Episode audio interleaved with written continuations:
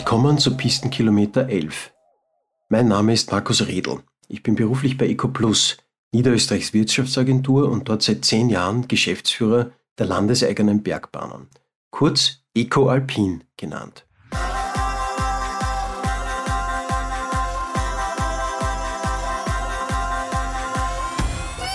Mein Gesprächspartner ist heute Klaus Grabler, geschäftsführender Gesellschafter der Manova, die weit über die herkömmliche Markt- und Meinungsforschung hinaus die Seilbahnwirtschaft seit Jahrzehnten in Sachen Daten begleitet.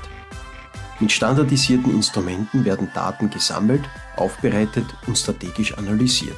Kern ist natürlich die gesamte Dienstleistungskette in der Qualität, die wir äh, auf der Bergbahn haben, also von Anreise, Parkplatz über Kasse zu den, zu den Bahnen, Pisten, Gastronomie.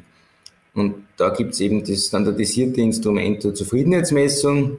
Und warum ist das so wichtig? Weil wir ja alle miteinander von, von, von Stammgästen leben und von Weiterempfehlungen.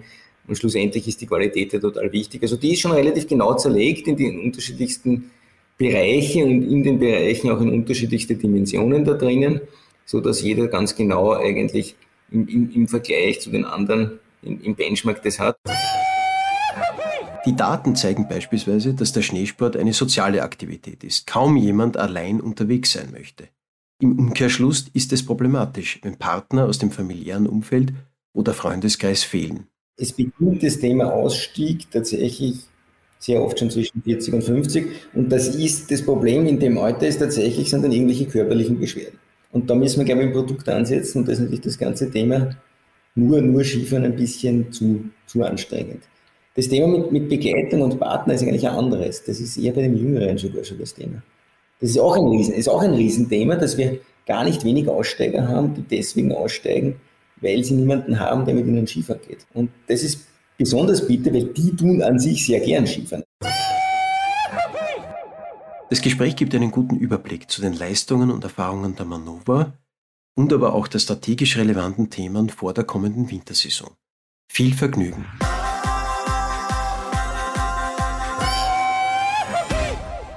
Klaus, fein, dass du dir Zeit nehmen kannst. Herzlich willkommen nach der Sommerpause bei Pistenkilometer. Erste Frage, naheliegendste Frage, dass der vergangene Winter desaströs war, ist klar. Aber sag du uns als derjenige, der die Zahlen in Österreich am besten kennt, von allen am besten kennt, wie desaströs war der vergangene Winter wirklich? Ja, Herr Markus, danke. Ähm, der vergangene Winter war tatsächlich äußerst desaströs. Also bei den, bei den ersten Dritten waren wir bei etwas über 80 Prozent Minus. Das heißt, ein Fünftel ist uns etwa geblieben bei den ersten Dritten. Was noch positiver ausschaut, als das im Umsatz ausschaut natürlich. Im Umsatz sind wir überhaupt über 90 Prozent Minus gelandet. Das heißt, da ist tatsächlich ungefähr 1,4 Milliarden an Umsätzen nicht passiert, was allein bei den, allein bei den Bergbahnen, nicht, wenn das gesamte touristische System sind wir deutlich über 10 Milliarden, die da nicht umgesetzt wurden. Also das sind, schon, das sind schon gewaltige Summen, die da passiert sind. Vielleicht warum, warum im Umsatz nochmal viel stärker ist, ist, glaube ich, eh auch leicht nachvollziehbar, weil bei den ersten Dritten halt einfach die Saisonkarten und die Einheimischen schon noch stark durchschlagen und damit, damit natürlich der, der Durchschnittserlös ganz, ganz gewaltig gesunken ist. Also in, in etwa halbiert zum, zum letztjährigen und den haben wir normalerweise natürlich schon immer steigend. Das heißt, das war. Wobei der Winter davor ja auch schon angeknabbert war durch Covid-19, durch die Pandemie. Weil der Winter davor, also 1920, ist ja ziemlich abrupt im März abgebrochen worden. Genau. Also gegenüber dem, gegenüber dem davor sind wir natürlich noch weiter dahinter. Also wir haben gegenüber dem Abgebrochenen schon die 80 und 90 Prozent. Also sonst sind wir bei 1,5 Milliarden gegen 140 Millionen jetzt an Umsätzen bei den, bei den Bergbahnen gelegen. Also tatsächlich, klar, dramatisch, braucht man, braucht man überhaupt nichts beschönigen. War, war glaube ich, eine, eine, eine schöne Saison für die Einheimischen, die gefahren sind, aber in Summe natürlich ähm, desaströs wirtschaftlich. Mhm.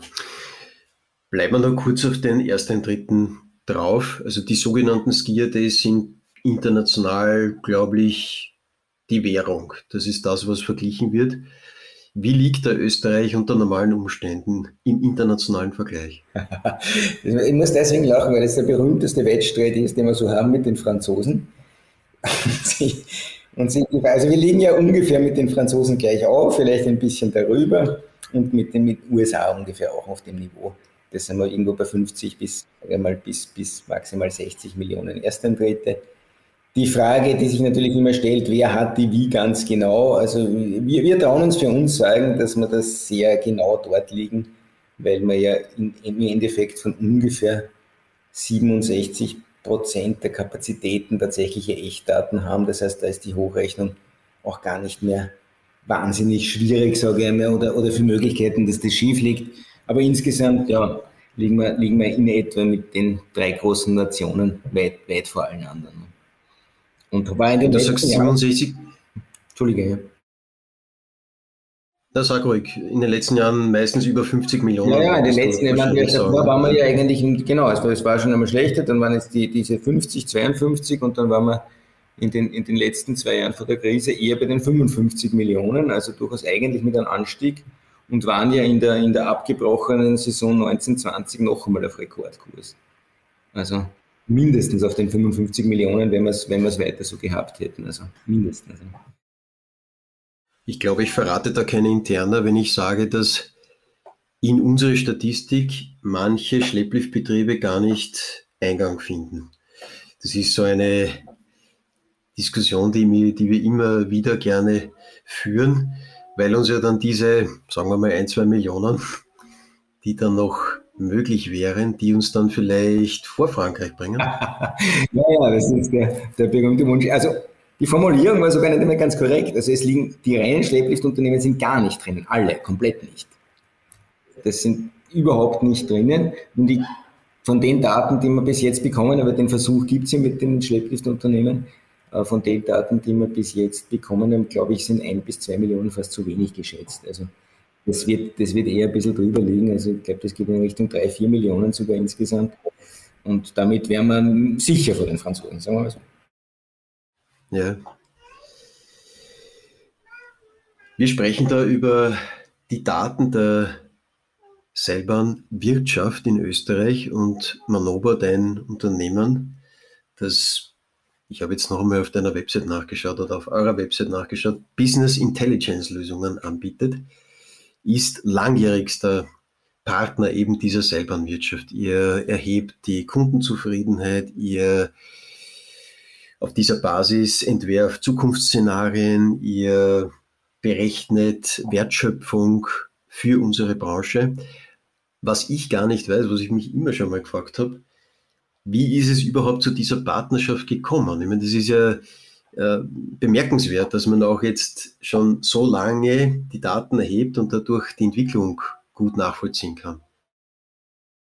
Ja, wie kam es dazu? Das kam ähm, eigentlich zu einer Zeit, wo ich noch, also ich habe 97 begonnen, neben, neben der Arbeit auf der, auf der Wirtschaftsuni als Assistent im Institut für Tourismus, damals die, die Firma zu gründen und 99 kam es dann schon zur Zusammenarbeit kam noch über die Universität, über ein Projekt eigentlich, das gekommen ist, äh, wo der Fachverband damals ein Projekt mit der Uni gesucht hat und ich das dann gemacht habe und über das haben wir uns kennengelernt. Und dann kam einmal der, der Wunsch, weil es wurde damals auf Fragebögen auch schon die wirtschaftlichen Daten erhoben, der Unternehmen, und dann haben wir die Daten übergeben und gesagt, kannst du uns das einmal berechnen? So, was ist passiert? Ich habe gesagt, wir können das berechnen, aber ich habe dann gesagt, da sind so viele Unplausibilitäten in den Daten drinnen, eigentlich individuell. Also Papier ist ein bisschen geduldig und was die Unternehmen da draufschreiben, teilweise war nicht ganz glaubwürdig von Kennzahlenseite her.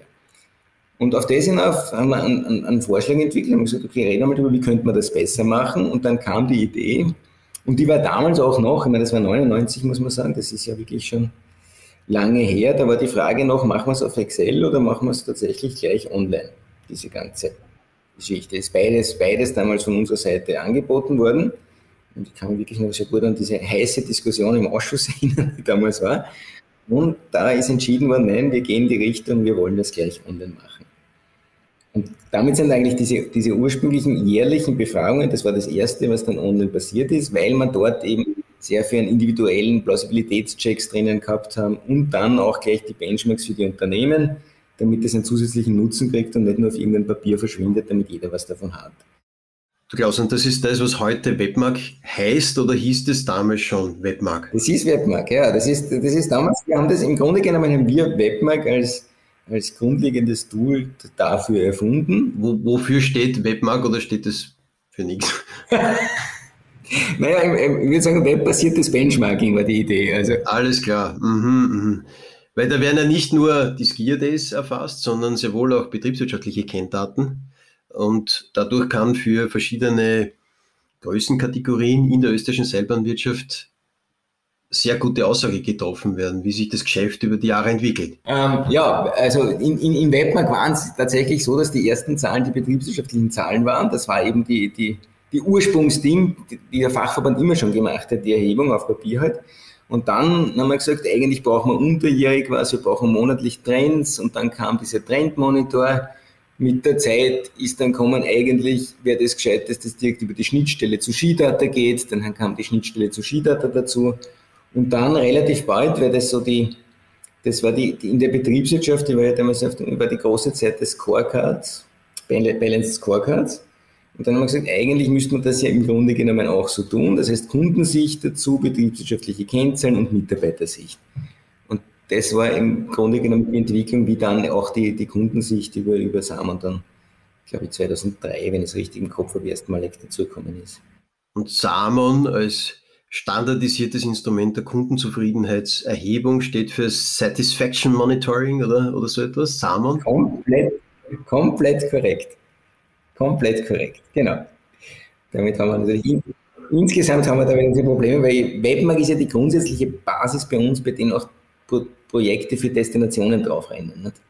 Ja, ich meine, wenn ich kurz aus, aus, aus Kundensicht äh, sagen darf, Samon ist deswegen so charmant, weil man sich mit Skigebieten benchmarken kann, die eine ähnliche Charakteristik aufweisen. Gott sei Dank machen so viele mit, Gott sei Dank sind die Fragestellungen bis auf, ich glaube, ein, zwei Zusatzfragen, die man vielleicht noch äh, formulieren kann, gleich, sind eben standardisiert. Und so kann man nicht nur sehen, wie man sich selber entwickelt, wenn man, sagen wir, alle zwei, drei Jahre äh, Samen macht, weil ich glaube, jedes Jahr ist, wenn man jetzt keine großen Änderungen hat, fast ein Overkill, aber man kann sich eben vergleichen, nicht, wenn ich jetzt an, an unser Skigebiet in Niederösterreich denke, nicht mit den Ischgls und St. Antons äh, am Arlberg dieser Welt, sondern ja, mit Geisberg oder mit vielleicht mit Hinterstoder und, und ähnlichen Skigebieten. Und das ist schon super spannend, wenn man dann sieht, wie man in bestimmten Dimensionen performt.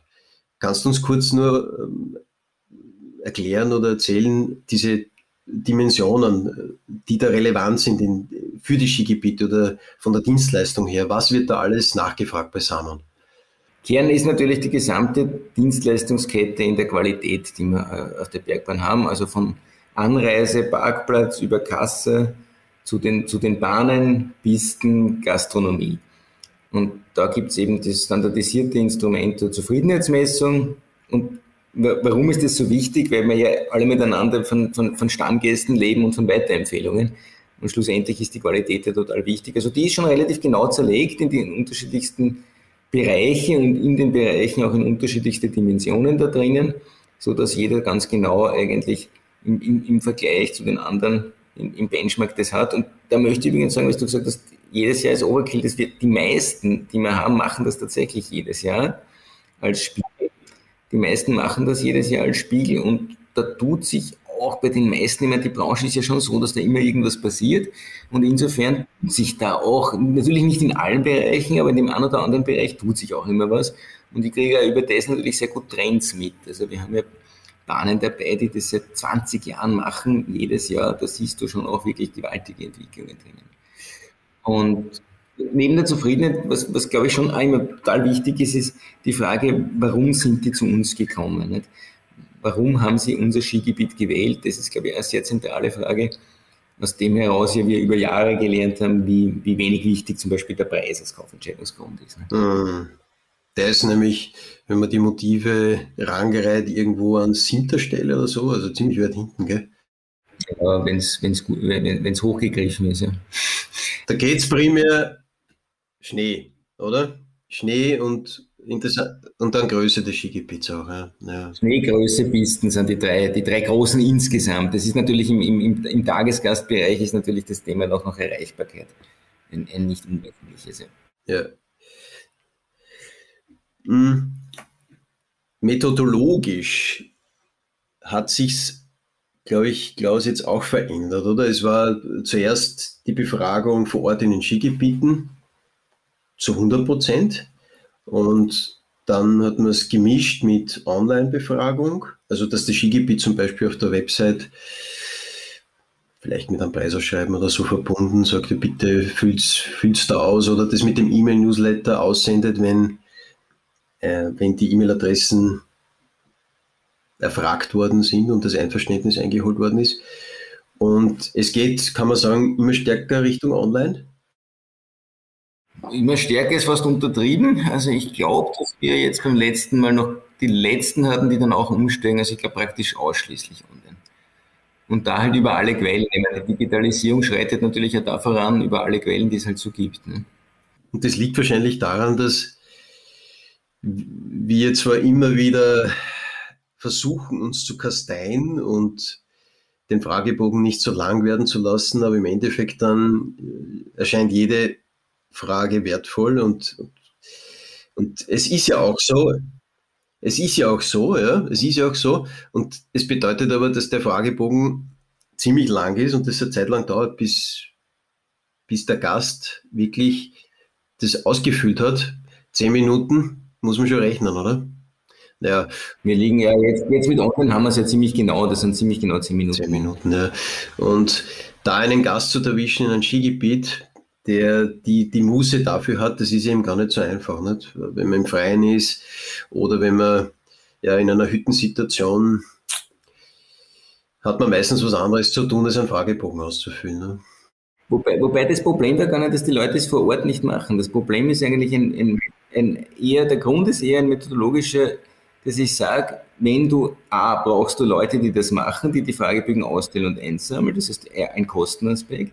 B ist es natürlich so, dass du ein ziemlich genaues Sample ziehen musst, an welchen Tagen und wie viel, und dass das repräsentativ wird. Der Vorteil der Website, WLAN oder sonstiger Quellen wie Quarkcode ist, dass der Interview praktisch immer vor Ort ist und damit die Repräsentativität viel besser und viel schöner ist, sozusagen über die gesamte Saison, als man das jemals anders zusammengebracht hätte. Also das, das, hat im Grunde genommen haben diese Online-Dinge einen, einen, einen riesen Vorteil mit einem kleinen Nachteil, den wir haben und den wir kämpfen, den kann man offen zugeben, das ist das, dass man die, die das glaubt man ja nicht. Jeder glaubt immer, wenn man online, dann kriegt man die Jungen und die Älteren nicht. Das, ist, das Gegenteil ist der Fall.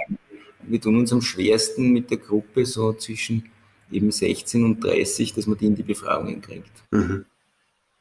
Was sind da deine Hypothesen dazu, dass die so schnell unterwegs sind oder so kurzweilige Interaktionen äh, nur tolerieren, dass einen, einen längeren Fragebogen ausfüllen einfach nicht in Frage kommt oder dass die abbrechen oder, oder die Preise nicht attraktiv sind? Oder? Hm. Hm. Genau, mit der Länge hat es gar nichts zu tun, das ist ja grundsätzlich, so vielleicht zum Thema vorhin. Und die Länge ist, ist wirklich nicht entscheidend, weil Abbrüche sind immer auf der ersten Seite und dann keine mehr.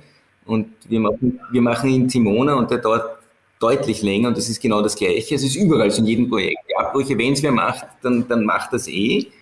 Ähm, bei den Jüngeren, wir haben das viel hinterfragt und auch gelesen dazu und jetzt auch diskutiert mit, unserem, mit unseren Bergbahnen.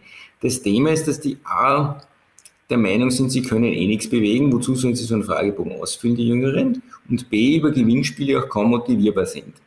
Das heißt, das, was wir jetzt planen, im Grunde genommen, auch gemeinsam mit dem Fachverband besprochen, ist, dass wir zukünftig da auch irgendwelche nachhaltigen Aktionen starten wollen. Das heißt, pro ausgefüllten Fragebogen irgendeinen Anteil für Pflanzung von Baum und ähnlichen Dingen, um die, um, um die jüngere Generation bei ihren, bei ihren Einstellungen zu den Werten zu erwischen.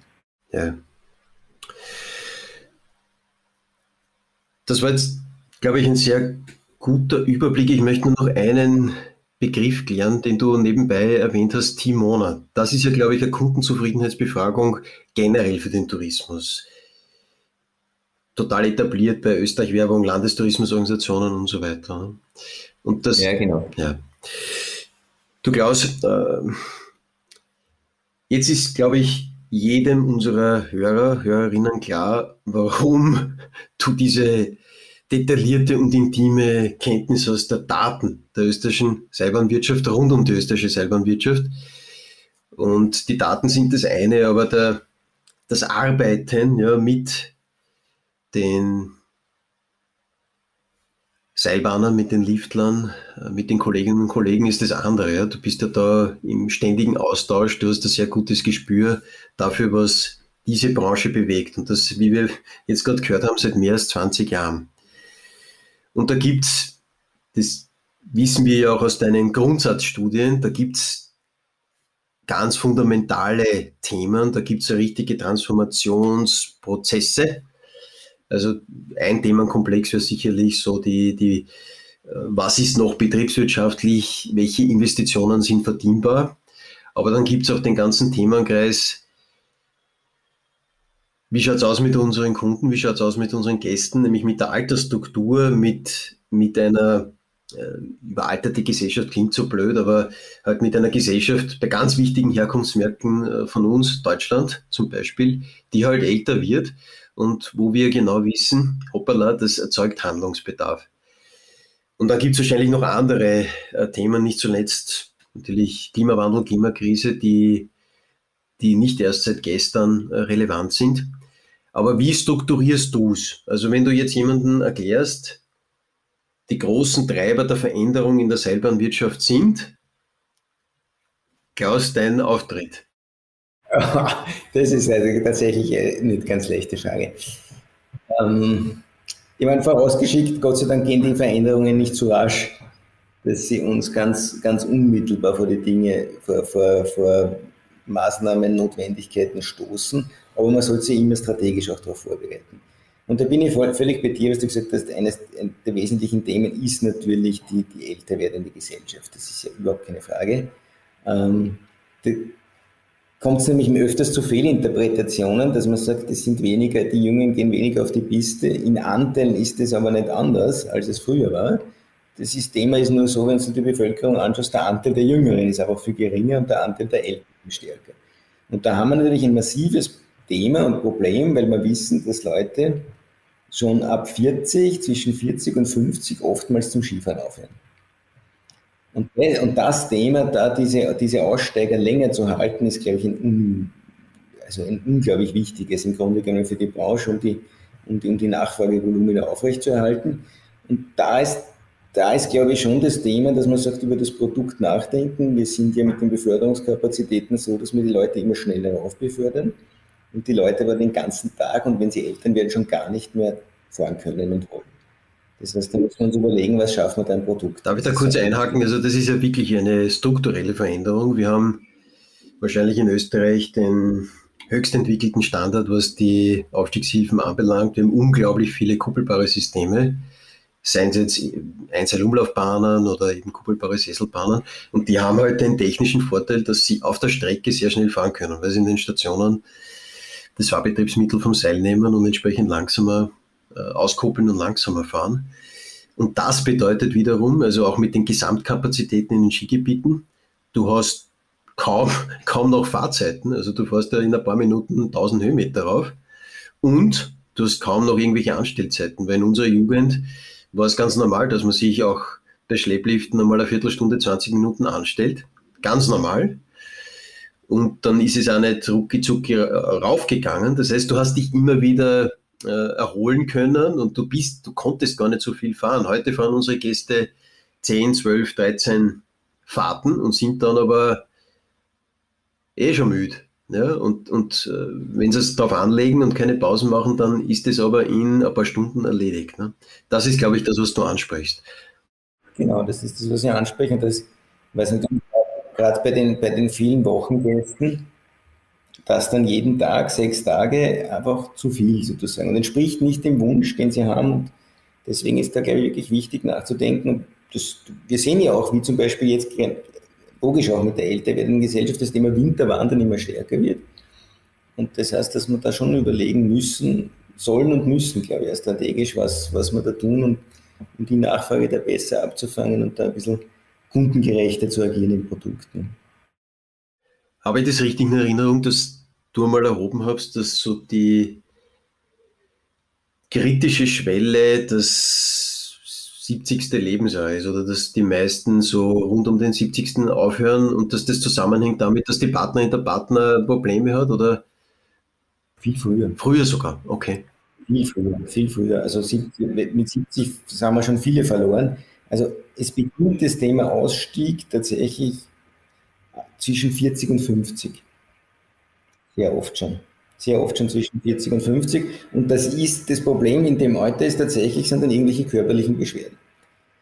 Es ist zu anstrengend und körperliche Beschwerden, die sind dort das Thema. Also das ist tatsächlich relativ früh. Und da müssen wir, glaube ich, ein Produkt ansetzen und das ist natürlich das ganze Thema nur, nur Skifahren ein bisschen zu, zu anstrengend.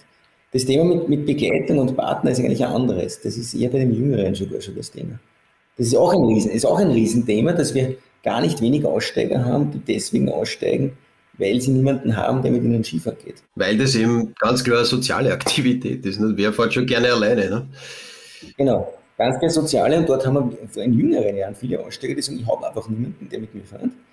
Und das ist besonders bitte, weil die tun an sich sehr gern Skifahren. Also da haben wir jetzt gerade gemessen wieder. Oder Snowboarden. Also in der genau, ja. genau, oder Snowboarden. Die sind begeistert. Ja, ja. Genau, Schneesport. Die sind begeistert von dem Ding eigentlich, haben aber niemanden hören deswegen auf. Also das ist dieses ganze Thema da, glaube ich, können wir insgesamt noch strategisch ansetzen, wo wir ansetzen. Und das ist, ist, ist eigentlich deswegen so ein Jammer, weil der Skilauf, der Skisport ja etwas ist, das sich einem nicht in ein paar Tagen erschließt. Ich muss immer schmunzeln, wenn dann, äh, bin selber Skilehrer, aber so den, die Marketingüberschrift äh, in drei Tagen Skifahren lernen oder was weiß ich, fünf Tage, das, das erschließt sich mir nicht. Und ich muss da ehrlich sagen, das ist ja auch, das macht ja auch die Faszination am, am Skisport aus, dass das eben nicht so einfach ist und dass man aber umgekehrt auch immer wieder was dazulernt und Erfolgserlebnisse hat. Aber äh, ja, es, es, ist, es ist eine Sportart, die viel Investition braucht, also viel Zeit auch äh, braucht, bis man sie so gut kann, dass, dass sich die Erfolgserlebnisse mehren ne, und dass man auch anschlussfähiger wird. Und die, die das haben, wenn die dann aufhören, dann, ist, dann tut es natürlich besonders weh. Ne? Genau, dann tut es besonders weh, weil, weil das andere, da, da gebe ich dir völlig recht, das andere ist ja bei denen, die es einmal probieren, also wir, wir heben das ja immer relativ genau und analysieren das dann, die, die, die gleich wieder aufhören, hören zum Großteil deswegen auf, weil es zu schwer zum Lernen war. Das sind auch nicht wenig, nicht? Also, die haben wir auch schon, ich meine, das sind nicht die, die das so gefallen hat, aber die haben wir immerhin schon einmal dazu gebracht, das zu probieren. Das, das ist schon ein Thema. Wir hatten im letzten Winter das erste Mal die Situation, dass in Niederösterreich Leute kommen sind, die, die richtiggehend auch mit Schnee nicht vertraut waren ja, und die dann eben Rodeln waren mit allen möglichen und unmöglichen Untersätzen, aber dann ist anekdotisch berichtet worden, hat sehr wohl auch Skiversuche gegeben. Also da ist dann so jüngere Männer und so, sehr wohl, die haben sehr wohl, wie man sich vorstellt, halt mit Jean und, und äh, mehr oder weniger äh, sonst ausgestattet, ja, was Handschuhe und, und so anbelangt, haben sich, sich Ski ausgeborgt, haben sich haben sie äh, auch natürlich, was man alles braucht, die Skischuhe, die, die Stöcke, die Handschuhe, alles ausgeborgt und dann waghalsig zum Beispiel am Semmering die ersten Schwünge in den Schnee gesetzt. Also Menschen mit Migrationshintergrund, wo wir uns natürlich alle gefreut haben, aber auch gefragt haben, ist das jetzt ein totales Strohfeuer oder gibt es da wirklich vielleicht ein paar Familien, die da, die da, äh, die wir da gewinnen konnten für unseren Sport? Das ist, glaube ich, eine hochspannende Frage, weil wenn wir gerade das bei uns im, im, Umfeld von Wien und Umgebung anschauen, deren sind das nicht wenige. Bei den Kindern schon gar nicht, ne? also bei den Kindern und Jugendlichen schon gar nicht. Genau. Und wenn wir da einen Teil gewinnen können, die bis jetzt noch nicht sind, ist das eigentlich, wäre das, wäre das eine Riesengeschichte. Beantworten, glaube ich, kann das momentan noch niemand, ob das Strohfeuer oder ob das, ob das bleiben kann, ob man die ansprechen können. Ich, ich, ich, fürchte, ich, ich fürchte, es wird so sein, wie, wie du es beschrieben hast, für die, für die Älteren oder ab, jetzt von dir gelernt schon ab 40, 50 oder auch bei den Jüngeren, was die Partner anbelangt. Wenn wir nichts tun von uns aus, sind wir auf Zufälle angewiesen.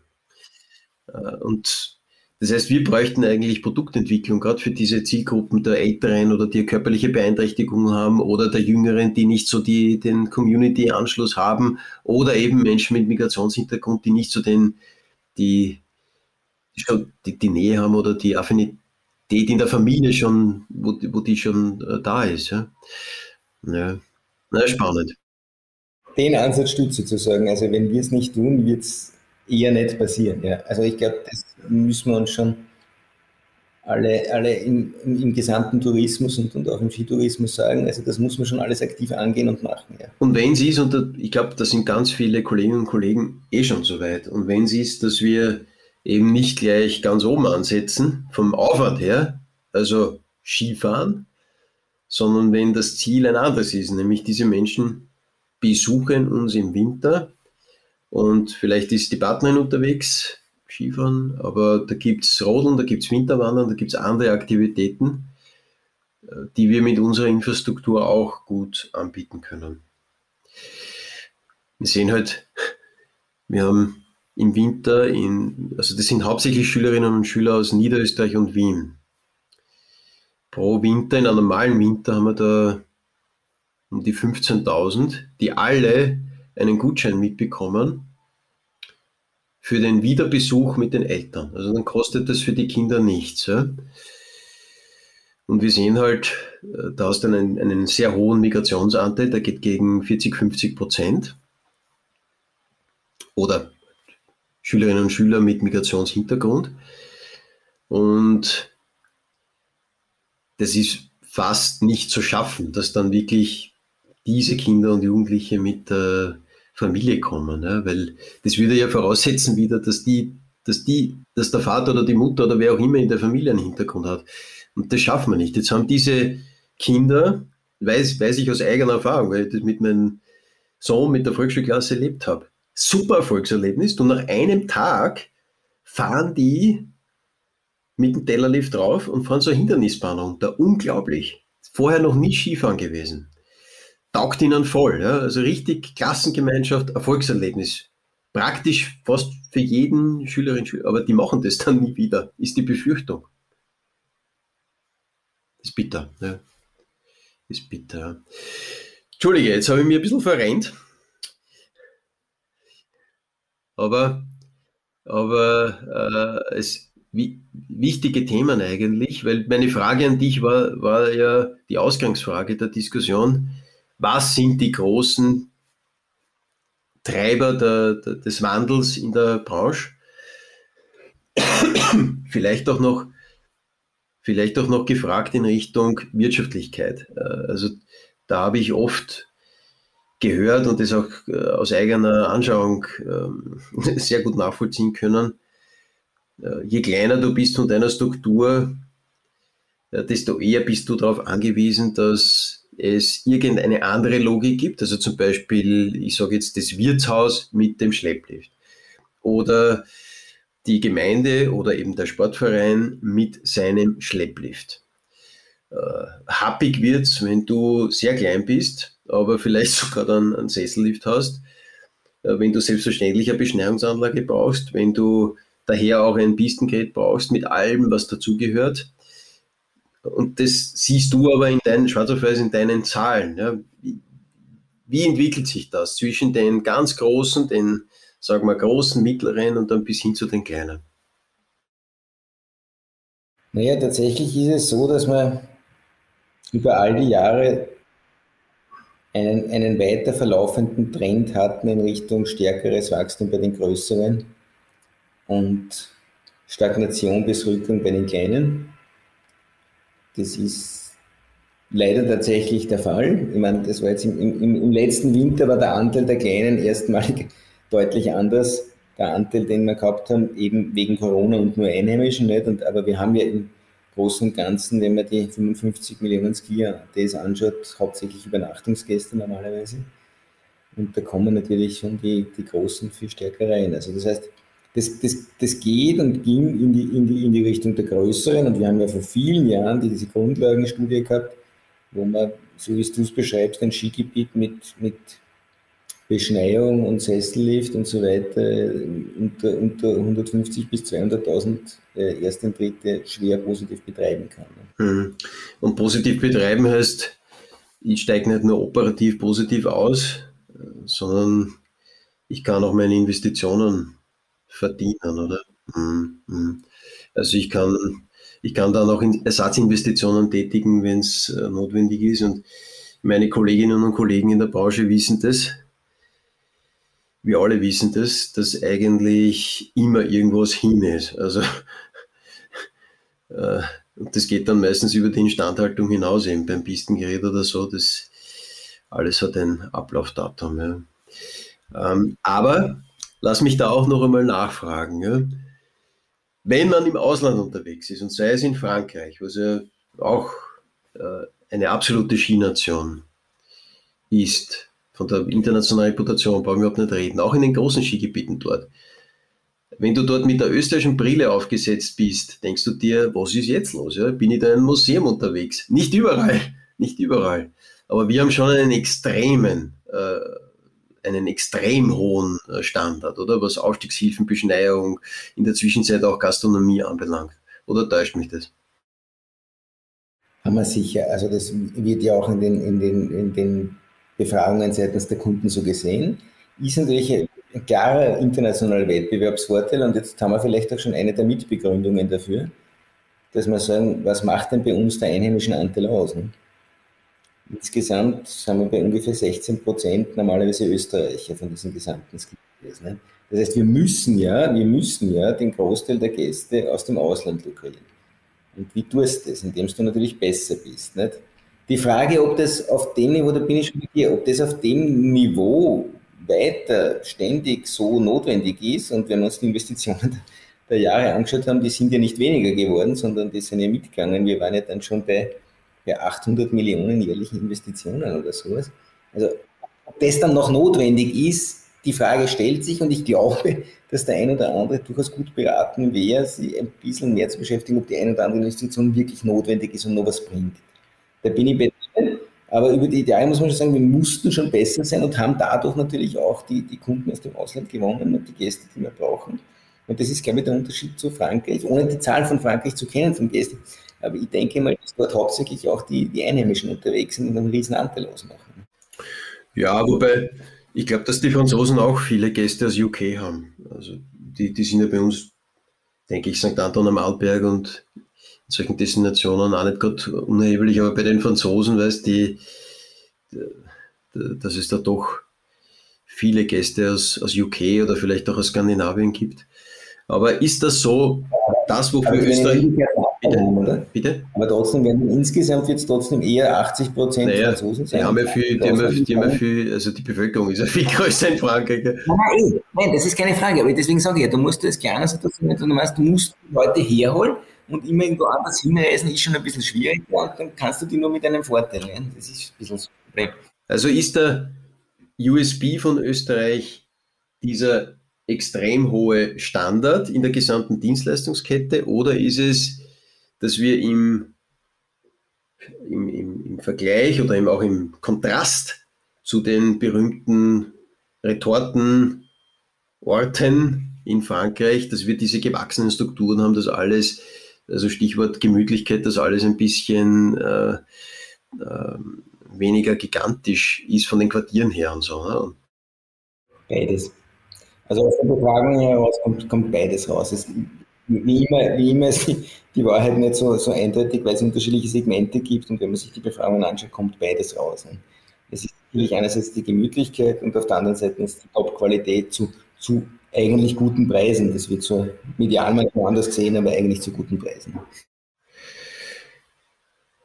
Die Schiff und bei, bei den Preisen, da da habt ihr euch das ja ganz genau angeschaut, äh, wie hoch der Anteil, nämlich für die Wertschöpfungsstudien, ja, wie hoch der Anteil der, Beförderungsentgelte ist, äh, der ist nicht allzu hoch. Nicht? Also der, gerade bei den Nächtigungsgästen. Ja. Ich glaube, was, was haben wir, so 16 Prozent oder sowas macht es aus. Im Kopf, das richtig im Kopf liegen bei 16 Prozent der Gesamtausgaben eines, eines Nächtigungsgastes. Und da kann man sagen, Pi mal Daumen, dass, dass die so ungefähr bei 150 Euro liegen, wenn man übernachtet, oder? Und da ist dann alles drinnen, also, also auch die natürlich Okay, ja. Mhm. ja. Mittlerweile sogar schon ein bisschen höher. In manchen Destinationen viel höher. Und gut so, gut so. Ja. Ähm, brauchen ja diese Wertschöpfung auch.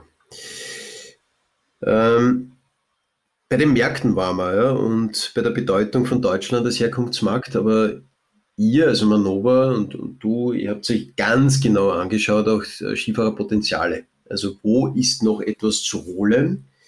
Wo müssen wir jetzt ansetzen, damit wir in 15, 15 Jahren auch entsprechende äh, Gäste nach Österreich bekommen? Wie schaut es da aus? Also ganz, ganz grundsätzlich glaube ich, müssen wir in allen Punkten denken. Nicht? Das eine ist das Thema tatsächlich dieser Einsteiger. Nicht? Ich meine, da sind wir bei Einsteigern, bei Neueinsteigern ist man am, am, am einheimischen Markt überschaubar. Also das Einzige, was wir vorher diskutiert haben, Migrationshintergrund, das ist dort noch eine, eine Frage, die zumindest im Raum ist. Aber sonst ist es überschaubar, weil wir ja relativ hohe Anteile schon an Skifahrern haben. Ne? Und da ist natürlich der, der, der Nahmarkt Deutschland ein hochinteressanter, äh, wo man durchaus noch Größenordnungen hat, die man neu dazu bewegen kann. Ne? Das ist sicher das, das, das eine Thema, wenn man strukturiert von den Einsteigern. Nicht? Das zweite, dass es gar nicht so wenig gibt, die nur alle paar Jahre fahren. Das ist ja auch ein, ein interessantes Segment, das alle paar Jahre nur Skifahren geht, wo man sagt, die, die tun das, aber nur alle paar Jahre. Wenn wir die dazu bringen, auch jedes Jahr zu kommen, wie sehr viele tun, dann ist das auch ein gewaltiges Wachstum, das da drinnen wäre. Und das, das Dritte, wo haben wir auch schon ein bisschen diskutiert, dort glaube ich, wo wir am wenigsten insgesamt noch an Bemühungen reingesteckt haben, ist das Thema Aussteiger. Wo wir sagen, welche, welche Gruppen steigen uns aus welchen Gründen aus und was können wir da alles tun, um die, um die dabei zu halten. Das ist eigentlich noch eins, wo wir insgesamt in der Branche, glaube ich, noch relativ wenig an, an, auch an strategischen Überlegungen drinnen haben. Also das war jetzt gar nicht so sehr das Märkte-Thema, was du angesprochen hast, sondern eher die Strukturierung, weil ich aber auch denke, von den Märkten her ist es nicht viel anders als das, was jetzt die Märkte auch bei, bei uns so darstellen. Es ist natürlich im Markt Deutschland durch die Größe und durch die Nähe das größte Potenzial. Und, und natürlich haben wir im, im Osten auch nicht wenig Skifahrer. Ne? Das ist auch keine Frage. Ne? Polen, kann ich mich erinnern, kann ich mich erinnern, ist, ist so ein Zukunftsmarkt. Ne? Der, äh, Im Süden von Polen hast du viel Industrie, hast gut relativ gut verdienende auch Arbeiterinnen und Arbeiter. Es gibt eine gewisse Vertrautheit mit dem Skisport durch die polnischen Skigebiete selbst und dann natürlich auch in der, in der Tschechischen Republik und der Slowakei. Ja, und die haben es auch nicht so weit, also in den Osten von Österreich schon gar nicht. Ne? Ja. Ja, nein, das ganze Thema Zentralmitteleuropa ist sicher Thema. Ich meine, asiatische Fernmärkte, das zweischneidige Schwert, nicht? weil wir werden eh auch noch auf das Thema Nachhaltigkeit zu sprechen kommen. Aber jetzt wirklich aggressiv China anzugehen und die dann äh, mit transkontinentalen Flügen zum Skifahren herzubringen, vielleicht dann noch für, ein, für sechs Tage Aufenthalt, das ist schon. Das ist ein bisschen konterkarieren zu den nachhaltigen Bestrebungen, die wir sonst machen. Ob das, ob das, äh, das dem, dem, Trend insgesamt entspricht, natürlich eine spannende Frage. Insgesamt ist das, glaube ich, ich meine, wenn man sich das anschaut, der, der, die Skinachfrage überall, also eine, eine fern, fernreisende Skinachfrage in größeren Ausmaß, also gibt es ja eher nicht. Also es ist schon eher so eine halbwegs, halbwegs erreichbare, wo man sagt, dort auch Mengen zu kreieren sind. Also ob man sie damit wahnsinnig beliebt macht insgesamt und so erfolgreich, wage ich was zu bezweifeln. Weil es gibt Beispiele natürlich in der Schweiz, äh, aber das ist nicht dann das Thema Skifahren für die Bergbahnen dort, sondern das ist ganz klar das Thema Bergerlebnis. Ich fahre auf den Berg hinauf und, und äh, habe eben diese traumhafte äh, Kulisse und, und äh, entsprechend inszeniert und auch erzeugt eine unglaubliche Wertschöpfung, muss man neidlos anerkennen, weil auch die, das Gesamterlebnis, die Berg- und Talfahrt dort sehr, sehr teuer verkauft wird an diese Zielgruppen aus China, Indien und so weiter. Und das hat sich halt in Österreich noch nicht so wirklich durchgesetzt und in den letzten zwei Jahren ist es ja praktisch weggestorben oder weggefallen, auch für die Schweizer Kolleginnen und Kollegen. Natürlich auch der, der Risikofaktor ein höherer, je weiter entfernt, das ist keine Frage. Aber das Beispiel haben wir mit arabischen Märkten bei uns ja schon gehabt. Mit CLMC ist natürlich eher ein Sommer, ein Sommerthema, ein stärkeres mit Berg, was in der Schweiz ja auch viel Sommer ist, ist ja auch viel Sommer. Ähm, das, das Thema gab es dort auch, auch mit sehr hoher Wertschöpfung, also das ist ja auch keine Frage. Mit, mit aber auch allen Diskussionen, die da rundherum dadurch entstehen. Gell. Jetzt möchte ich nochmal zurückspringen zu dem Thema, also wie, das war so Zukunftsmärkte und dann hast du auch über ganz grundsätzlich darüber gesprochen, wie behalten wir unsere SGRDs oder steigern das auch leicht, aber behalten wir unser sehr hohes Niveau. Und da ist mir ein Aspekt jetzt noch nicht untergekommen, vielleicht habe ich es überhört, nämlich es gibt ja durchaus auch die, die eine hohe Affinität haben, also sogenannte Vielskifahrerinnen, vielleicht Saisonkarteninhaberinnen oder eben Menschen, die ja, zehn oder mehr Skitage äh, pro Wintersaison zusammenbringen. Wie wichtig sind die? Ja, äh, das, wie, wenn du jetzt den Gesamtmarkt anschaust, äh, wie sehr lohnt sich da noch einmal nachzustoßen, um diesen Markt zu kultivieren oder zu fördern, dann noch mehr rauszuholen, also noch einen Skier rauszuholen. Ich glaube, ich kann sagen, Saisonkarteninhaberinnen, da bewegen wir uns in einem Bereich, äh, also in, in einem zweistelligen Bereich, äh, aber meistens so um die, bei, in, in unseren Breiten 14, 15, 16 Tage, ne, dass die die zusammenbringen. Und dann hast du natürlich extreme Ausreißer, die ihre 60, 70, 80 Tage äh, schaffen. Ja, ja, ja. Aber wie, wie, siehst du dieses Thema, Vielschifffahrerinnen und, und Potenzial, das da noch dahinter liegt? Bescheiden. Also dass, dass, dass man dort, also wie willst du denn die auch bearbeiten? Die haben so eine intrinsisch hohe Motivation dafür und eine hohe Begeisterung, dass die sowieso kommen zu jeder Möglichkeit, wenn, wenn sie die Chance haben. Also ich würde da auch die Chancen, da noch zusätzliche Tage zu erzielen, als, als gering sehen. Ja, was sollen wir dann noch tun? Im Gegensatz zu anderen, die nicht so ganz überzeugt sind und die man mit neuen Produkten, neuer Kommunikation und mit neuen Ideen ansprechen können. Für die ist ja das schon das Perfekte und das Potenzial auch vom, vom Volumen her, dann noch zusätzlich was zu haben. Ich meine, wie es auch jetzt rein wirtschaftlich gesprochen, die Saisonkartenfahrer, ob die einen Tag mehr oder weniger machen, wird uns im Umsatz auch nicht wahnsinnig viel bringen. Ähm, das heißt, dort die großen Bemühungen reinzustecken, strategisch. Ich meine, für die müssen wir den Kern gut machen. Das sind Präparierungen und Schnee, aber dort glaube ich jetzt viel an, an, an anderen Ideen oder Überlegungen reinzustecken, hielt ich jetzt nicht für das Richtige meine, in den USA hat es da ziemlich interessante Entwicklungen gegeben, weil dort große Gruppen voll auf, die, auf diese Skigebietsverbünde gesetzt haben. Also die haben, da gibt es ja, da gibt es auch diese marktbeherrschenden Gruppen, die über eine äh, ganze Reihe von Skigebieten verfügen und die dann wiederum auch teilweise so Allianzen gebildet haben mit kleineren Skigebieten. Und man kann es halt nicht eins zu eins vergleichen, weil dort das Preisniveau ein gänzlich anderes ist. Ne? Weil du zahlst ja für deine Tageskarte dort in einem halbwegs Skigebiet äh, jedenfalls 100 Dollar aufwärts. Und das heißt, die Saisonkarte rechnet sich viel eher äh, und man ist da eher im Bereich schon einer Woche, wo sich die Saisonkarte rechnet. Ja? Und wir haben ja dort die Ressorts, das heißt, die verdienen dann auch an entsprechenden Hotellerie und Gastronomie und Rental und so weiter Umsatz mit bisschen andere Situation als, als bei uns. Wir haben, ich glaube, ich darf das sagen, wir haben jetzt ziemlich viel gelernt, auch durch intensive Auseinandersetzung mit Bewegungsdaten. Äh, du begleitest uns da auch und, und wir, wir schauen uns das eben an in der Seilbahn Wirtschaft, vom Fachverband her, welche Konstellationen, Gruppenkonstellationen auch sich ergeben.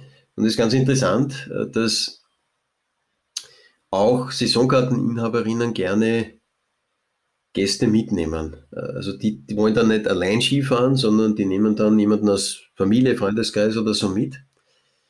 Äh, und das führt uns zu dem Thema, dass wir über zig Gigabytes an Daten verfügen, aber noch äh, relativ wenig aus diesen Daten herausholen. Aber das, das, das wäre vielleicht ein Ansatz, dass wir jene Saisonkarteninhaberinnen, die da stark sind, also die da starke Multiplikatorinnen sind, dass wir denen auch entgegenkommen oder denen auch Angebote machen.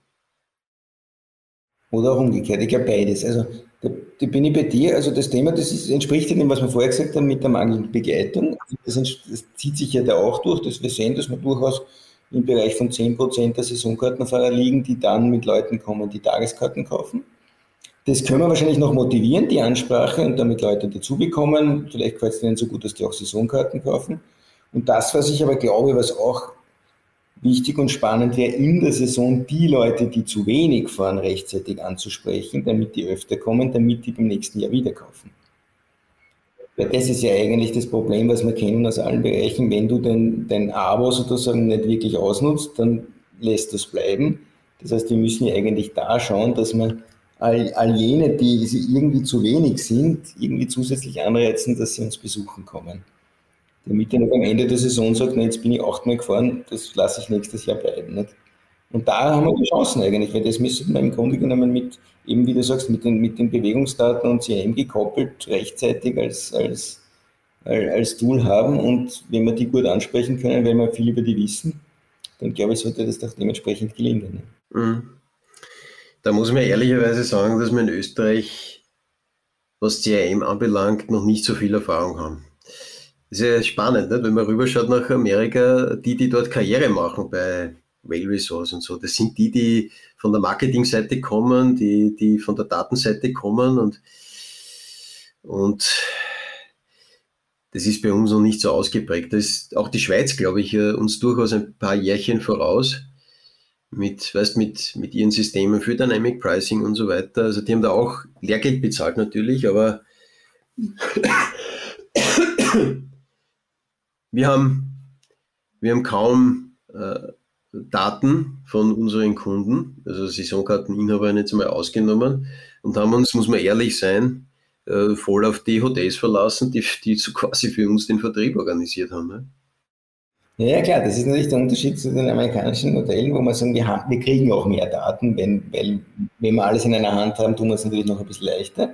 Aber nichtsdestotrotz bin, bin ich völlig bei dir, dass man mal zumindest die Daten, das ist ja jetzt wirklich sehr neu, dass wir eigentlich die Daten, die Bewegungsdaten, die wir haben, zumindest einmal so nutzen. Dass wir, da ist schon einiges rauszuholen, weil dort lernen wir schon, ob die Leute früh beginnen, wie schnell die fahren, ob die Pausen machen, ob die irgendwelche Wartezeiten gehabt haben. Also du lernst schon einiges über Vorlieben, welche Art von Pisten der mal, sodass wir die Leute ein bisschen besser ansprechen können. Das, das lernen wir ja schon daraus. Und darauf CRM-Systeme zu setzen, bin, bin völlig bei dir. Das haben wir bislang, diese gesamte Markt, datengetriebene Marktbearbeitung haben wir bislang eigentlich noch relativ wenig gemacht. Ja. Siehst du da auch Bestrebungen seitens der Skigebiete, dass sie so wie sie, weißt du, ich meine jetzt die Großen, ja, die haben, wie Social Media relevant geworden ist, haben die natürlich eine entsprechende, ein entsprechendes Team aufgebaut. Ja. Also der Jack Falkner hat, hat da für selten einfach seine Leute. Ja. Der Jack setzt jetzt auch ganz klar auf Dynamic Pricing und das Dynamic Pricing bringt ja nur etwas, wenn, wenn du dich verstärkt auch mit, mit dieser Produkt- und Preis, Preispolitik in-house auseinandersetzt. Also wenn du das richtig optimierst. Und siehst du da, dass sich in der Branche etwas tut, dass also auch überspitzt formuliert, dass Skigebiete Data Scientists anstellen? Ich glaube, da sind wir noch nicht. da sind wir noch nicht. Die Frage ist auch jetzt, wenn ich, wenn ich ganz ehrlich bin, das, das betreiben wir hier seit wirklich sehr vielen und sehr langen Jahren. Und, und wenn ich ehrlich bin, ich sehe schon, wie schwierig das ist, auch das Thema. Also ich weiß ja nicht, ob es so leicht ist für jedes Unternehmen damit zu haben, weil natürlich jetzt gibt es zwar relativ viel Data Science Ausbildungen, aber dass die Data Science dann angewandt auch tatsächlich interessante und richtige Entscheidungen mit Branchen, so bin ich ganz bei dir branchenspezifisch auch. Also wenn man in der Schweiz unterwegs ist und dann mit den Kolleginnen und Kollegen redet, dann beschreiben die das ungefähr so. Das Flugzeug ist nicht das Problem, sondern die Crew. Also die, die, die das Flugzeug fliegen sollen. Ja? Also die meinen damit, ein entsprechendes CRM-Tool zu haben oder über entsprechende Tools auch im Big Data-Bereich zu verfügen. Das ist nicht das Problem. Das Problem ist, was machst du dann mit den Daten? Also welche, welche Mini-Kampagnen fährst du? Wie, wie baust du diesen Datenschatz auf und wie hebst du den dann? Ja, ja das, ist, das ist schon viel, viel Sachverständnis. Was kann man, also kann man eigentlich wirklich aus den Daten raus und was hast es dann? Was tue ich denn damit? Gibt mehr, es beginnt mehr zu werden, aber ich bin mir nicht ganz sicher, ob das der richtige Weg ist, dass den jeder wirklich braucht, weil so leicht ist das, glaube ich, in Summe nicht. Ich meine, die Bestrebungen haben wir eh gemeinsam noch mit dem Fachverband mehr in die Richtung zu gehen und die Möglichkeiten zu bieten, sozusagen, dass man sagt, man hat dann wirklich intelligentere Datenanalysen, die dann auch verwendet werden können. Und wie du sagst, das nennt man Dynamic Pricing. Das ich halte das für überhaupt nicht trivial, das richtig gut und, und, und Ding zu machen. Also die meisten, die meisten Erfolge, die ich bis jetzt gesehen habe, sind in Wahrheit simple Preiserhöhungen. Also so richtiges Dynamic Pricing, so völlig durchgesetzt, ist es eigentlich noch nicht und das hat auch seine Tücken von der Nachfrageseite. Also das ist ja gar nicht so, so, so, so einfach. Haben wir uns auch schon diverseste Dinge angeschaut, ja. Aber in die Richtung wird man trotzdem gehen müssen, glaube ich mal, dass man sagt, wir müssen uns insgesamt, das betrifft ja nicht nur die selber, das betrifft den gesamten Tourismus, ein bisschen mehr mit dem Thema Daten und was können wir daraus lernen, müssen wir uns, das ist sicher noch, da ist sicher noch einiges drin. Ne? Du glaubst noch eine Sache, was Leute anbelangt, die weniger Affinität zum Skifahren haben, nennen wir sie mal Gelegenheitsskifahrerinnen. Und da gibt es ja durchaus im, im Osten von Österreich, also auch in Österreich, einige davon. Wenn du oder wenn ihr fragt, bist du Skifahrer, Skifahrerin, ja oder nein, dann wird es ja, glaube ich, so verstanden, ich, fahr, ich übe grundsätzlich diese Sportart aus und ich habe noch nicht aufgehört, aber es bedeutet nicht notwendigerweise, ich fahre jedes Jahr, sondern das kann auch sein, ich fahre, ich setze auch einmal ein Jahr aus. Aber jetzt haben wir einen völlig ungewöhnlichen Winter oder völlig ungewöhnliche eineinhalb Winter hinter uns.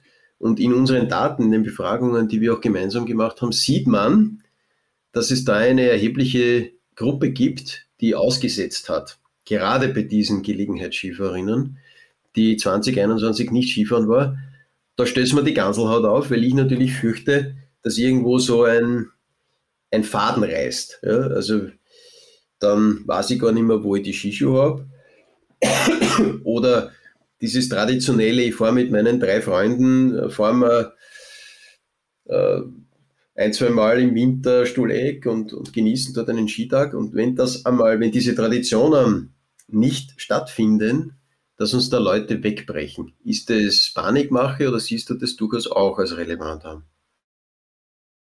Ähm, ich darf vielleicht ganz, ganz kurz einleiten, auch wenn du gesagt hast, fragt Skifahrer ja oder nein. Nein, so fragen wir es nämlich gar nicht. Wir fragen ja, wie häufig gehst du, wie häufig gehst du Skifahren? Die, die Frage ist uns auch nicht eingefallen. Das, die Frage geht zurück, das, das sage ich immer sehr gerne, weil ich ihn auch immer sehr geschätzt habe. Die geht auf Simon Hudson zurück. Ich weiß nicht, ob der, der was sagt. Also, eigentlich ein kanadischer Forscher, der sehr viel zum Thema Snow Tourism gemacht hat und die mit ihm ist eine Frau gekommen sind. Und die, die haben wir übernommen, weil aus dem genau heraus ergibt sich eben dieses Thema Fans und Gelegenheitsfahrer. Und von dem her können wir die auch genau festhalten. Und was wir jetzt in der letzten Untersuchung gemacht haben, wir haben uns dann auch angeschaut, jetzt im letzten Winter, hat diese ganze Situation eher noch einmal die Begeisterung gesenkt, sodass die sagen, ich will jetzt gar nicht mehr so richtig und so weiter und so fort. Also war das, ein, war das für die auch ein Problem jetzt oder ist es ist das weniger geworden, die Begeisterung für Skifahren? Und wenn wir das, wenn wir das, das ausrechnen, die, die dann nicht so oft fahren und die dann auch weniger begeistert sind, dann liegen wir bei rund 10 Prozent. Und 10 Prozent, und 10 Prozent ist durchaus äh, eine Größenordnung, wo wir keine Panik haben müssen, aber doch ernste Sorgen, wenn wir die verlieren. Nicht? Das ist auf den österreichischen Markt umgelegt, wenn wir sagen, wir haben 35 Prozent Skifahrerinnen in der Erwachsenenbevölkerung oder ist, geht es ab 16 Jahren oder ab wir haben die Befahrungen sind ab 14. Ab 14, ab 14, ja. Okay. Haben wir aber, dann, haben wir aber mehr als 35. Dann wären die 10% wären dann, ne, das wären mehr als 300.000. Ne? Ja, das ist schon, das ist schon, das ist eine Größenordnung. Das ist eine Größenordnung, da glaube ich auch, dass wir jetzt schauen müssen, ähm, dass wir die Leute aktivieren. Also das habe ich auch schon gesagt, das glaube ich, müssen wir schon schauen, dass wir jetzt schaffen zu aktivieren. Wobei es ist ja tatsächlich so, dass genau dieses Segment natürlich hat im letzten Winter schon was Wesentliches gefehlt, nämlich das ganze Thema Genussgastronomie. Ne? Das hat dort einfach gefehlt und wir haben ja gesehen, die größte Kritik war an den fehlenden Ruhe- und Gastroplätzen und all dem. Ne? Das ist ein extrem wichtiges Segment. Nicht? Und wenn das geht, glaube ich, dann müssen wir auch dementsprechend trommeln, dass das geht. Ne? Ich meine, generell muss wahrscheinlich im kommenden Winter, jetzt gehen wir mal davon aus, dass wir das gesamtgesellschaftlich hinbekommen und dass nicht über die drei von der österreichischen Bundesregierung schon angekündigten Eskalationsstufen noch eine vierte oder eine fünfte draufgesetzt werden muss. Das kann man sich ungefähr ausmalen, wie das dann für die Skigebiete ausschaut. Also da reden wir dann wahrscheinlich wieder über Kapazitätsbeschränkungen oder schlimmer. Ja. Äh, das wäre ja wirklich, das wäre wirklich wahrscheinlich für viele Unternehmen, für viele Betriebe existenzbedrohend. Hoffentlich kommt es nicht dazu. Hoffentlich können wir einen halbwegs geregelten Betrieb natürlich mit FFP2-Pflicht und, und, allem, was wir so gelernt haben, äh, abwickeln.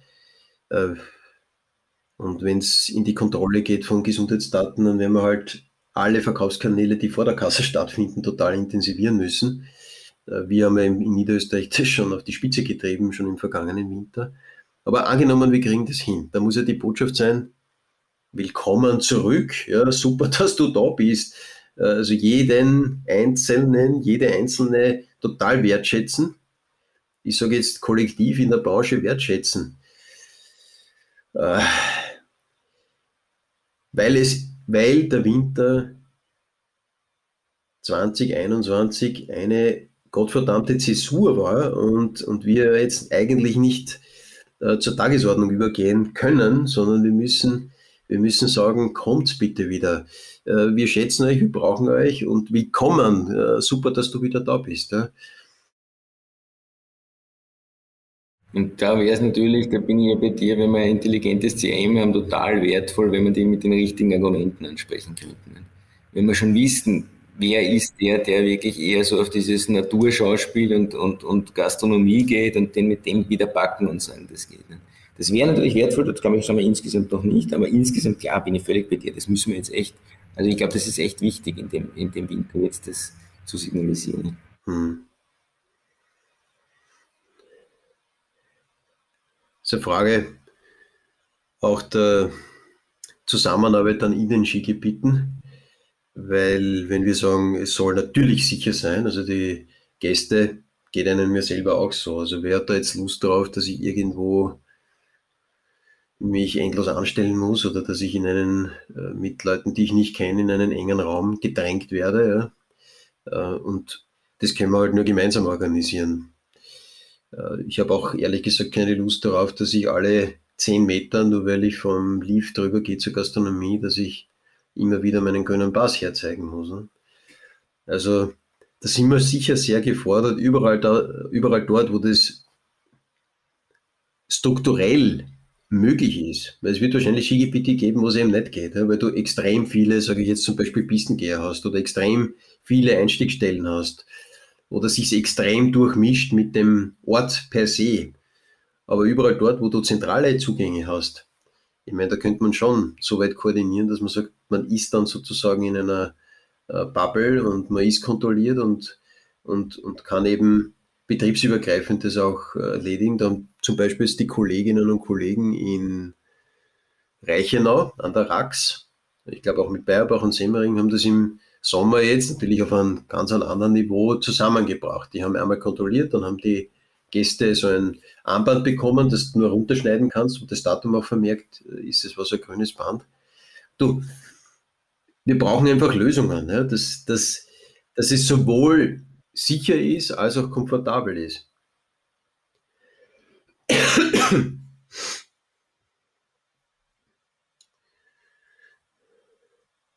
Wie würdest du es als Zielsetzung quantitativ einschätzen für den Winter 21, 22?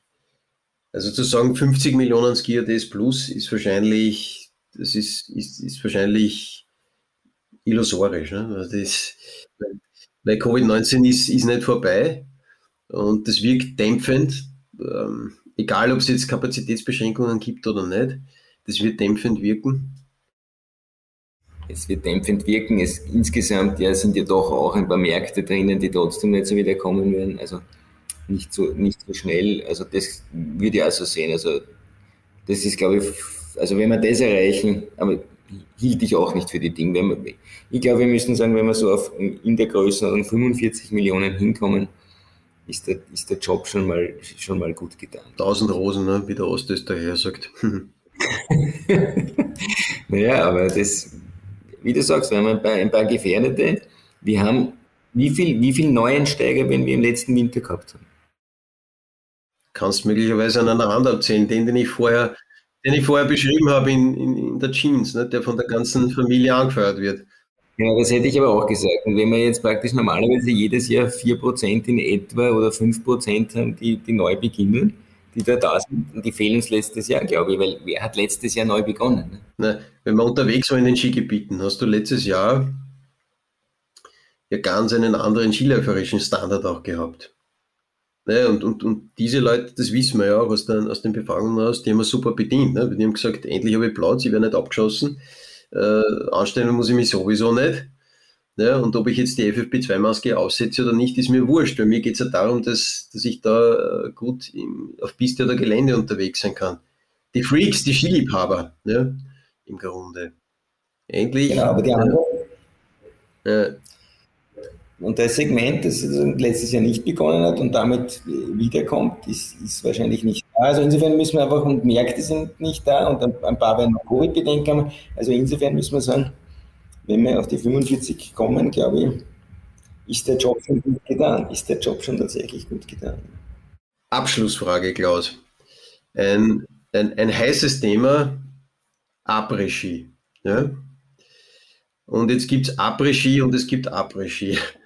Also es gibt den gepflegten Après-Ski oder nennen wir ihn ja ab jetzt den 5 Uhr Tee Après-Ski im eigentlichen Sinn des Wortes, nämlich nach der skiläuferischen Aktivität.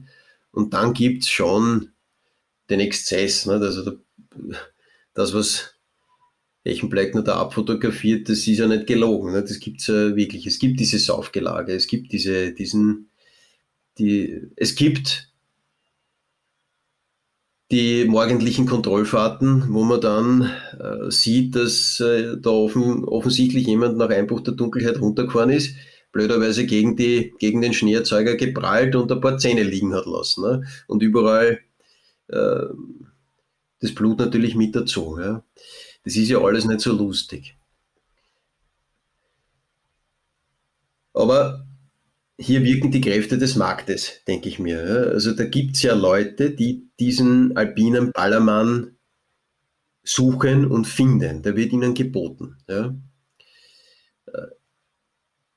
Und wahrscheinlich gibt es auch innerhalb dieses Segmentes da große Unterschiede, also die, die dem Vernehmen nach, ja, also was ich so höre, die hinkommen und ja gar nicht mehr Skifahren gehen, sondern die Volley äh, ins, ins Après-Ski-Lokal äh, reingehen. Ja.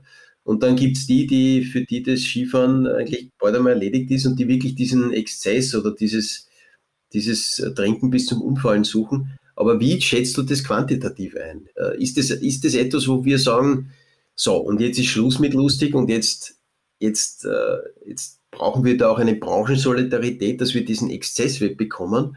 Oder ist es so substanziell, dass, dass da viele, viele Unternehmerinnen sagen, na, das mache ich sicher nicht, weil das ist ja mein, mein super Geschäft. Die Frage ist, was ist substanziell insgesamt und was ist substanziell im Einzelnen? Ähm, insgesamt liegen wir bei dem Segment in einer Größenordnung von 10 bis 15 Prozent. Die, die, die, Party People, okay. Ein Heft, genau. Ein, ein, ein, ein, ein, doch deutlich ausgeprägteres Abregime, wenn wir das so sagen wollen. Ne? Ähm, die natürlich auch dort nicht wenig Geld lassen, mit sehr unterschiedlichen Verteilungen. Also natürlich sind die destinationsmäßig nicht überall 10, 15 Prozent, sondern natürlich sehr unterschiedlich und auch märktemäßig sehr unterschiedlich. Also Österreicher und Deutsche sind da deutlich weniger dem, demnach. Wir haben zum Beispiel am britischen Markt ist das relativ stark ausgeprägt. Also am britischen Markt ist dieses Segment relativ groß, aber da ist eh die Frage, ob die jetzt kommen. Und da, um, das zu bestätigen, was du sagst, wir haben uns ja das in der Befragung angeschaut, das wollten nicht alle hören, aber es gibt durchaus auch, wenn man das insgesamt anschaut, von den 10, 15 Prozent, glaube ich, fast die Hälfte oder so, denen sagt, wenn es das nicht mehr gibt, höre ich zum Skifahren auf. Ne?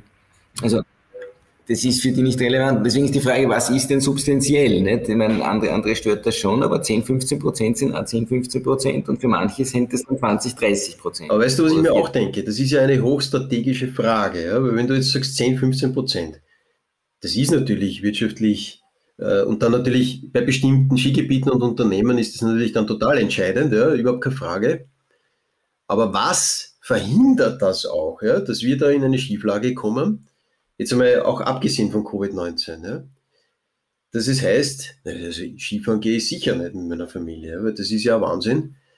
Die saufen sie alle nieder und fahren dann äh, am Ende noch die, die Pisten runter und schießen meine Kinder ab. Ja? Oder meine Frau, oder, oder du verletzt sich dann mein Mann schuldlos, weil, weil irgendeiner dahergekracht kommt, der fährt dem rein. Ja? Und das kannst du das kannst du nicht wegleugnen. Dieses Bild wird ja medial auch mit transportiert. Also wie viel wir uns da auch strategisch vergeben in diesem Bild, das ist eine super Aktivität für deine Familie, mit deinem Freundeskreis, also für alle diejenigen, die das nicht wollen und die eher abgeschreckt sind. Ob zu Recht oder Unrecht. Ne? Ja, das ist eher eine spannende Frage, weil ins, insgesamt ist ja das, das Thema Natur und Erholung das viel größere Segment. Viel, viel größer sozusagen von der Nachfrage. Und das sind die, die, die sozusagen im Potenzial liegen, werden auch dadurch motiviert.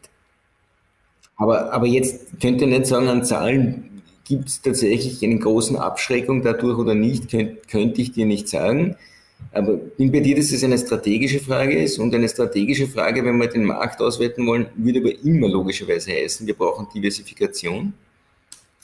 Und Diversifikation wird heißen, wir bedienen dieses Segment halt irgendwo und wir bedienen, andere Segmente anderswo und dann müssen wir halt das Winterwandern noch zusätzlich abholen. Also alles, was irgendwie geht, müssen wir dementsprechend machen, damit wir, da, damit wir die Nachfrage erzielen. Aber ich habe ich hab keine Zahl dazu, dass man sagen, gibt es wirklich einen, also wie hoch wird der Anteil an Leuten sich davon abschrecken lassen. Glauben tät aber nicht, dass das so wahnsinnig viele sind, weil jetzt sage ich mal, wenn du Ballermann erwähnt hast, es gibt auch in Mallorca genügend andere, die sich vom Ballermann auf Mallorca nicht abschrecken. Die Hypothese wäre dann, dass die Gäste dann sehr wohl differenzieren können und sehr wohl das einschätzen können und sehr wohl beurteilen können, wo habe ich das eben lokal verstärkt und im Umkehrschluss, wo muss ich hinfahren, dass mir das nicht passiert. Ne? Wobei ich, ich, glaube schon, dass wir ein kulturelles oder fast ein systemisches Problem haben mit, mit der Frage, weil, weil ich kenne keinen, fast keinen äh, Kollegen oder keine Kollegin, jetzt bei den Geschäftsführern, bei den Betriebsleitern, die sagen, ja, wir haben da keine Probleme damit, dass, dass Leute irgendwo sitzen bleiben und dann vielleicht auf frisch, auf frisch präparierten Pisten runterfahren, sich verirren, in den Graben rein und so weiter und so fort. Also das, da, weißt du, Klaus, da, da reichen ja auch ein paar wenige. Ich sage, da reichen ja 10 oder 20 oder 30 und du hast, du hast enorme äh, Probleme. Probleme, genau. Ich meine, die Frage ist auch, ob es das überall braucht, die, die, die stellt sich ja eben. Man muss ja nicht überall alles erfüllen. Wenn wir über Diversifikation reden, muss man ja nicht überall alles erfüllen, das ist das eine. Und zweitens, das gibt es natürlich daher, weil es A, die Nachfrage gibt und B, ein Angebot, das das aus dem auch ein Geschäft machen kann. Und so ehrlich muss man sein. Nicht? Und das zu verbieten, ist eine schwierige Frage, total schwierige Frage.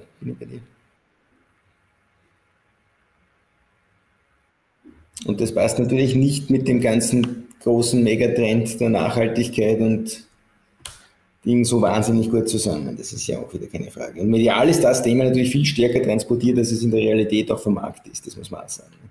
Ja, ich meine, das kann ich gut nachvollziehen, weil wenn wir jetzt anfangen, was ja dringend notwendig ist, tatsächlich die, zum Beispiel jetzt die Mobilitätsangebote im Urlaubsort oder dann natürlich auch die Erreichbarkeit,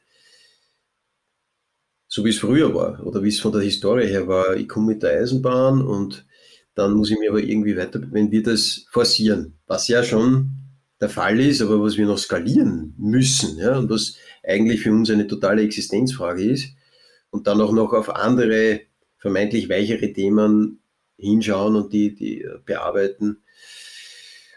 Das wird dann konterkariert durch diese, ähm, durch, durch diese Probleme, die wir im exzessiven Alkoholkonsum haben oder ne, ne. Hm.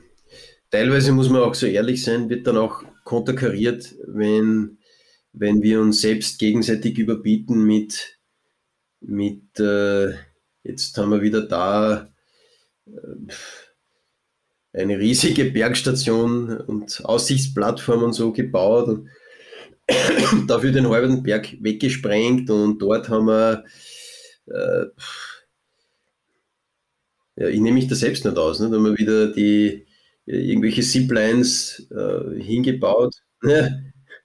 Äh, mein, bei uns in Niederösterreich auf bescheidenem Niveau, aber wir machen es ja genauso. Wir machen es ja genauso, nicht? Ja, ja ich sehe schon, uns gehen die Themen nicht aus.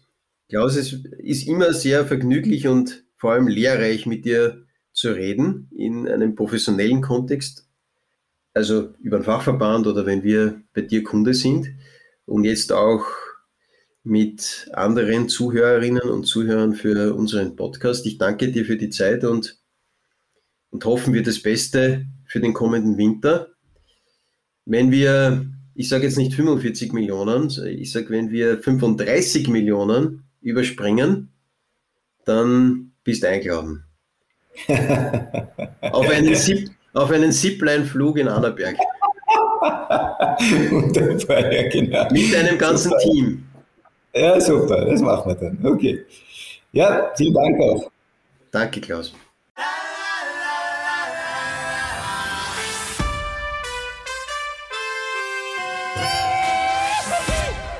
Das war Pistenkilometer 11. Gleichzeitig auch die erste Episode nach der Sommerpause. Wir freuen uns wie immer über Feedback, gerne über LinkedIn oder per E-Mail an pistenkilometer.ecoplus.at. Noch ein Hinweis in eigener Sache, als EcoPlus Alpin GmbH geben wir bereits zwei Podcasts heraus. Bin am Berg mit Wolfgang Kralitschek und Rausgehen mit Fritz Hutter. Pistenkilometer ist der dritte im Bunde und beschäftigt sich mit unserem Kerngeschäft, nämlich Skigebieten, besser gesagt ganzjährig betriebenen Bergressorts. Denn wie heißt es so schön? There is no business like snow business.